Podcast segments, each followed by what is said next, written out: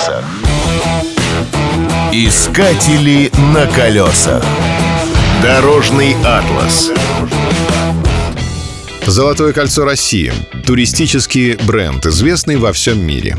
Но далеко не все знают, что появился он в 60-е годы прошлого века.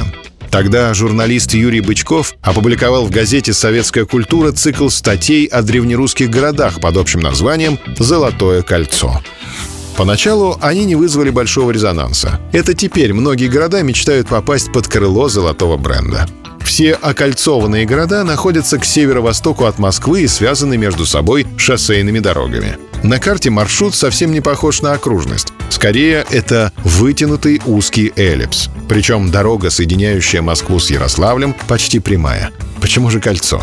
Для красоты и благозвучия и для наглядности. Чтобы было понятно, что маршрут круизный, то есть замкнутый.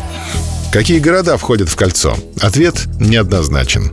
Изначально их было восемь. Сергиев Посад, Переславль-Залесский, Ростов-Великий, Ярославль, Кострома, Иваново, Суздаль и Владимир.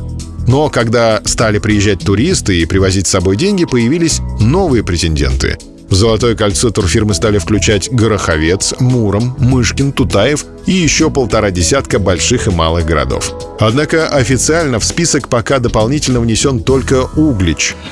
Нулевой километр Золотого кольца России установили в Ярославле. На чугунной колонне укреплены указатели с названием городов.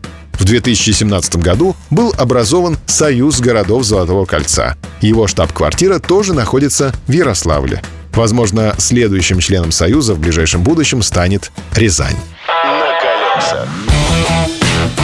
Искатели на колесах.